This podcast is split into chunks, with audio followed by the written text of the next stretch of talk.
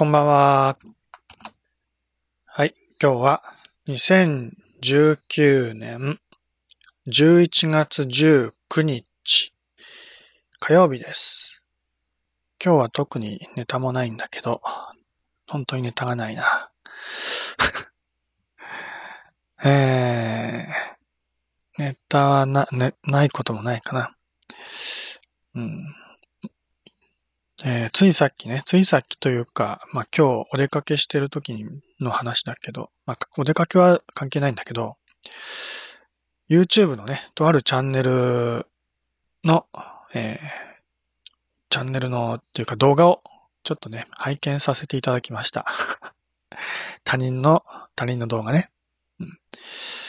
えーまあ YouTube はいつもね、いろんな動画見てんだけど、たまたま見かけた、えー、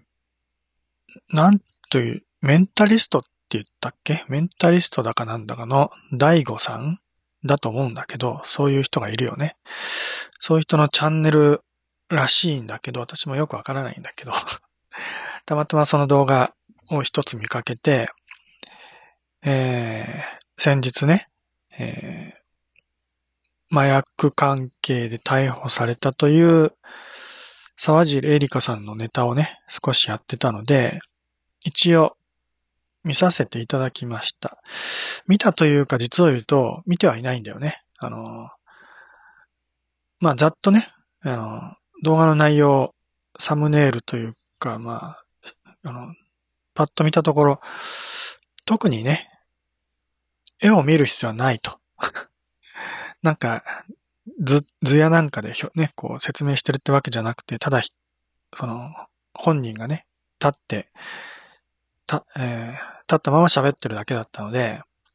うんえーまあ別に動画なんか見なくてもいいやと。ただ、ね、音声だけ聞ければいいかなと思って、音声だけをね、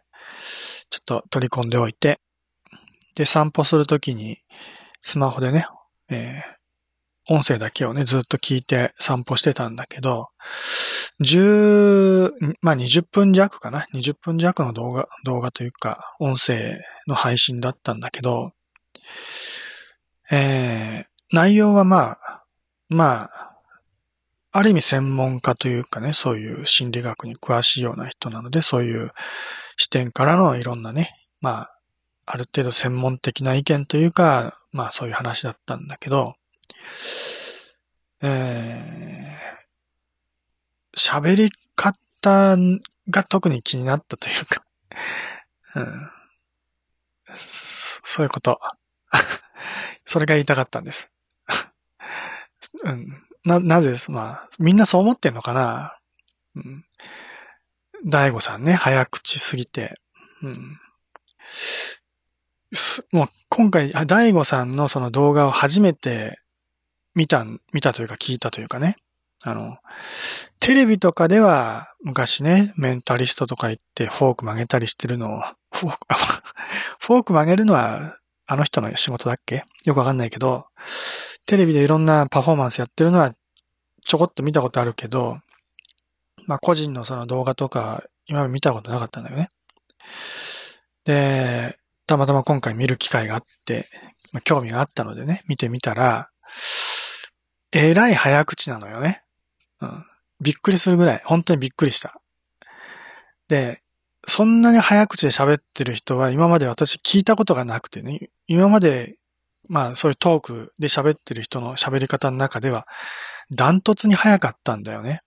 ダントツに早い。多分、まあ少なくとも私が今まで聞いたトークの中で一番早い。もちろんもっと早く喋れる人はいくらでもいると思うけどね。うん。まあでも、まあ普段私が聞いてるような、ね、その、まあ動画の動画の内容とか、えー、ポッドキャストのね、私がよく聞くのは、最近は武田鉄矢さんのね、ポッドキャストとかね。あと、誰だっけ、えーアンパンマンの人。アンパンマンの人の、えー、大人クオリティとかいう、そのポッドキャストのやつと、あと、あと、伊集院光さんの、あの、ね、えー、深夜放送のやつを、ポッドキャストで聞いてる、だいたいその3つぐらい結構、まあ定期的に聞いてるんだけどね。少なくともその人たちはそこまで早くない。伊集院光さんは割と早い方かもしれないけど、そこまで早くない。まああの人ももう年だからね、50過ぎて。昔はどうだったか知らないけど、今はそ、そこまで早くないだろうと思うんだけど。うん、まあ、他にもちょ、ちょいちょいいろんなポッドキャストを聞いたりはするけど、それでもそこまで早い人は、まあいないよね。うん。だから、特にまあだからその、うん。うん、そうね。うん。ま、まさにその通り、まあ今、マーマレ、マーマレドピーチさんが言ってる通り 短い尺に収めるためかと思ったりとか、私もそう思ったし、ね、同じ言葉の重複も確かに多いんだよ。同じことを何度も繰り返してるから、あの、まあ、20分の中の密度はものすごく濃いように思えるけど、でも言ってることは実は2つか3つぐらいしかなくてね。意外と大したこと言ってないなと思ったのも確かなんだよね。うん、で、まあ、まあ、ともかくめちゃめちゃ早いのよね。うん、で、まあ本人もその、心理学に詳しい人だからね。で、ものすごく頭のいい人だから、まあ、そういうの分かっててやってるのか、その人の癖なのかは分からないけど、あの、心理学的には確かにね、早口で喋ることにも意味はあると思うんだよね。その、まあ、ちゃんとした、まあ、その正しい情報は私は知らないけど、ね、えあの、情報がどんどん入ってくるというかね、こう、早口、早口かどうか、まあ、ともかく、あの、ね、例えば、ビデオ屋なんかでも2倍速でね、早回しで見た方が、頭が良くなるって言うんだよね。それはまあ、脳みそが、その、早回しのね、早口で喋ってるのを一生懸命こう聞き取ろうとするから、喋ってることにものすごく集中をするんだよね。意識がね。集中するから、あの、その喋ってることも頭に入ってくるし、記憶、まあ記憶もできるし、頭の中のね、こう、その思考回路というか、入ってきた情報を何とかして処理しようとする働きがまああってね。で、頭が良くなると。だから聞いてる方も頭が良くなるっていうことは聞いたことがあるんだよね。おそらく大悟さんも早口で喋った方が相手に集中して聞いてもらえるだろうなっていう意図があってやってるんだろうなってのはなんとなく思うんだけどね。まあ、そ、そういう、そうなのかどうかわかんないけど、そ、場合によってはそういう効果もある。ね。聞いてる人が、ものすごく集中して聞いてくれるだろう。だから動画の尺も20分弱っていうのはそんなに長くないんだけど、それ以上長くなると、さすがに聞いてる方もしんどくなって聞けなくなるけどね。だから、短い尺に収めた、収めるっていう目的プラス、その、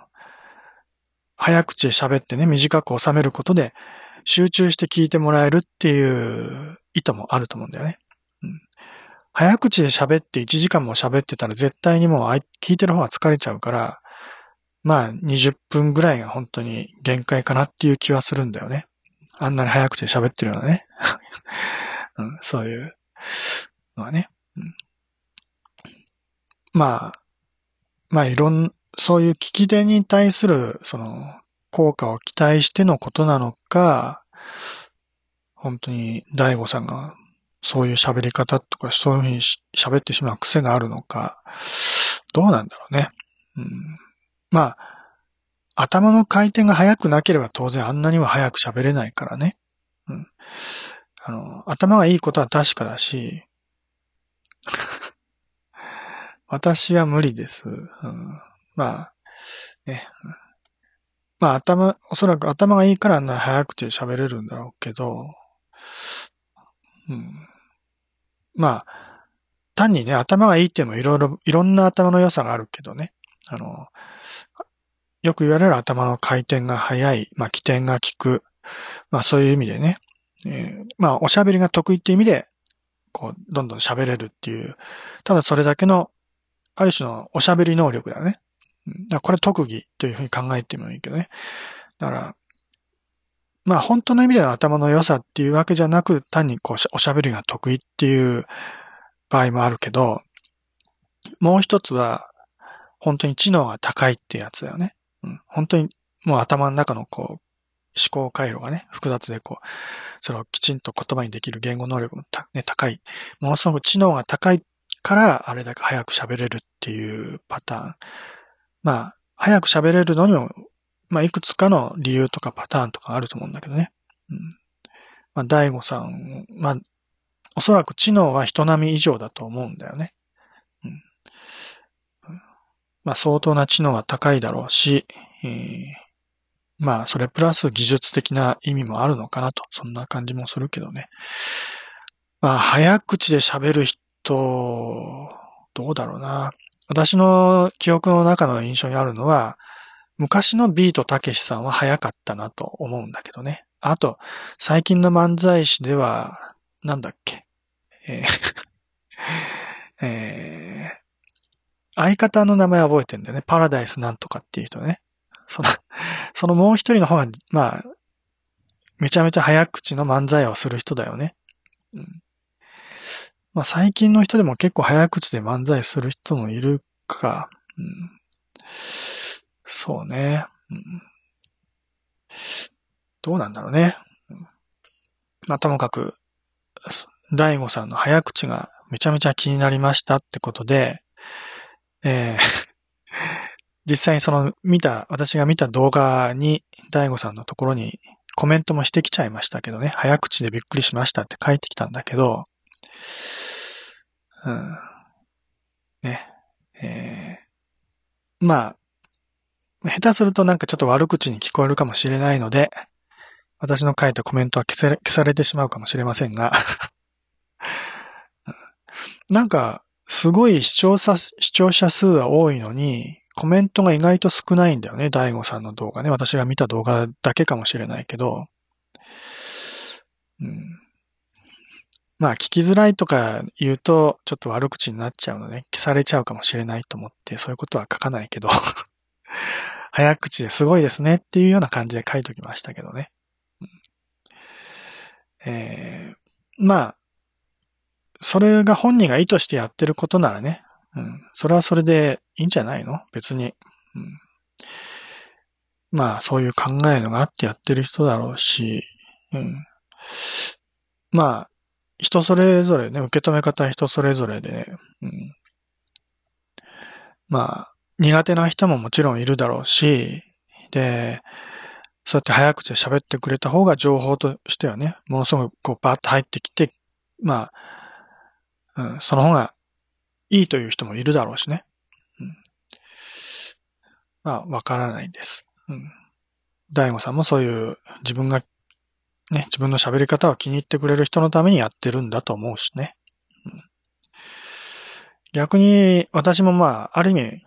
おしゃべりには、まあ、多少のコンプレックスはあるので っていうか、そもそもおしゃべりはと全然得意じゃないからね、私はね。うん、だから、そもそもこうやってライブ配信でおしゃべりしてること自体がどうかしてるんだけど おしゃべり得意じゃないし、喋るの好きでも何でもないので、うん、なのでこうやって、まあおしゃべりするの全然ね、自信はないし、下手くそだなと思ってるし、えー、どもる、どもる、あ、まあある意味どもってるよね、多少ね。どもりもあるし、うん、え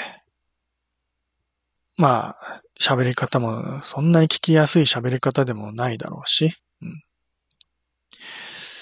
えー、なので、まあ、ね、うん、早すぎる人に憧れるわけじゃないけど、まあ、喋れる人には憧れるよね。うん、私は自信がないので、うん。えー、まあ喋れる人はすごいなと、そう思うだけですけどね。うん、えー、まあ、なんていうか、まあ一応それでも、まあ仕事でやってるわけだから、まあんだけど、ただね、まあ、さっき武田哲也さんのポッドキャストを聞いてるって言ったけど、その武田哲也さんの話の中でもね、まあ、出てきたんだけど、縦板に水っていう言葉が出てきたんだけどね、縦板に水という形で、えー、まあ、まさに大悟さんのようにね、えー、一気に喋るような、そういう人が、まあ世の中にいるわけだよね。そういうの、そういう、まさに大悟さんのような喋り方のことを縦板に水って言うんだよね。うん。もう本当に、こう、滝が流れるようにバーッと喋るようなね、そういう喋り方。ね。うん。で、そういう喋り方は、まあ、武田哲也さんのその話の中では、あの、相手に伝わりにくいっていうことも一応言ってました。要は、ね、こう、ものすごく情報を詰め込んで、バッと一気に喋ることで、えー、ね、いろんな情報を相手に伝えられるだろうとは思うんだけど、実は一気に喋ってね、こう抑揚のない形で喋ることによって、相手には伝わらないと。意外と伝わらないと。うん、で、逆に、まあ、私みたいにこう、トロトロと、トロトロと喋っても良くないんだけど、まあ、重要なところで強調するようなね。うん。まあ、抑揚のある喋り方をする方が相手に伝わりやすいんだと、そういうようなことも言ってたけどね。で、まあそういう話もあるんだけど、まあそういうことを思いつつ、私もね、いろんな動画を見てふと思うんだけど、そう、まあ、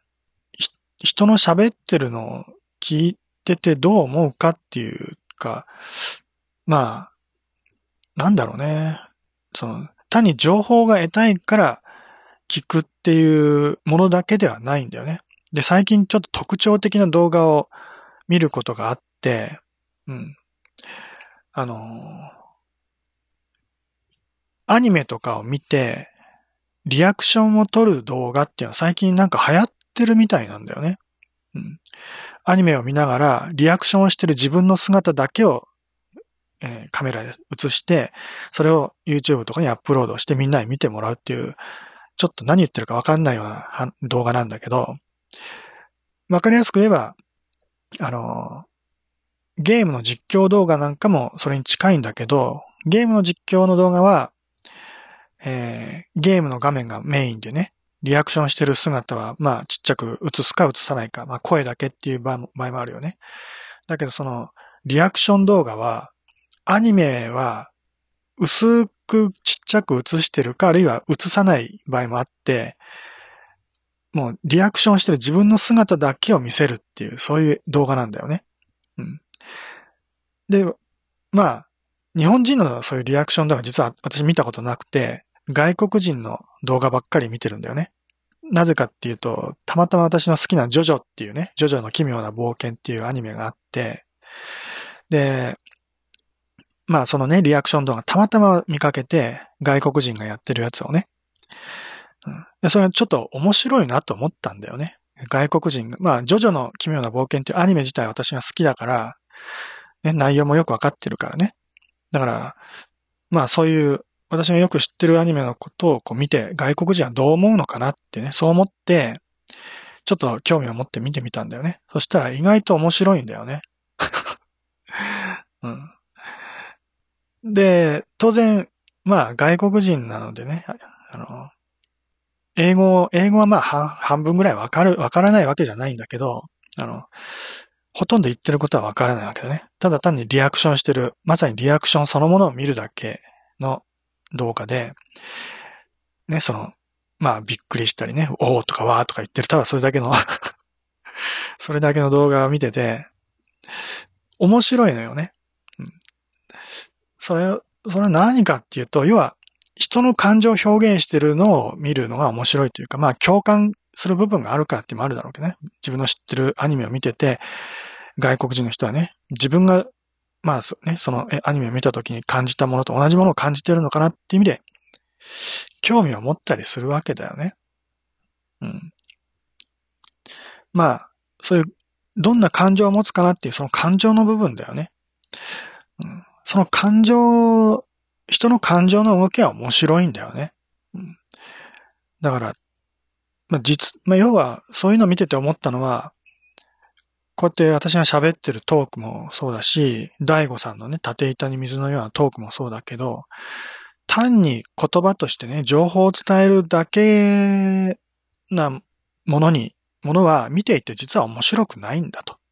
うん、ね。本当に面白い、ね、人が見て面白いって思うものは、その人はどう感じてるとか、どう思ってるかとか、そういう感情を表現してるものが面白いんだと。そういうことなんだなってふと思ったんだよね。ね、ゲーム実況、ものすごく流行ってるけどね。うん。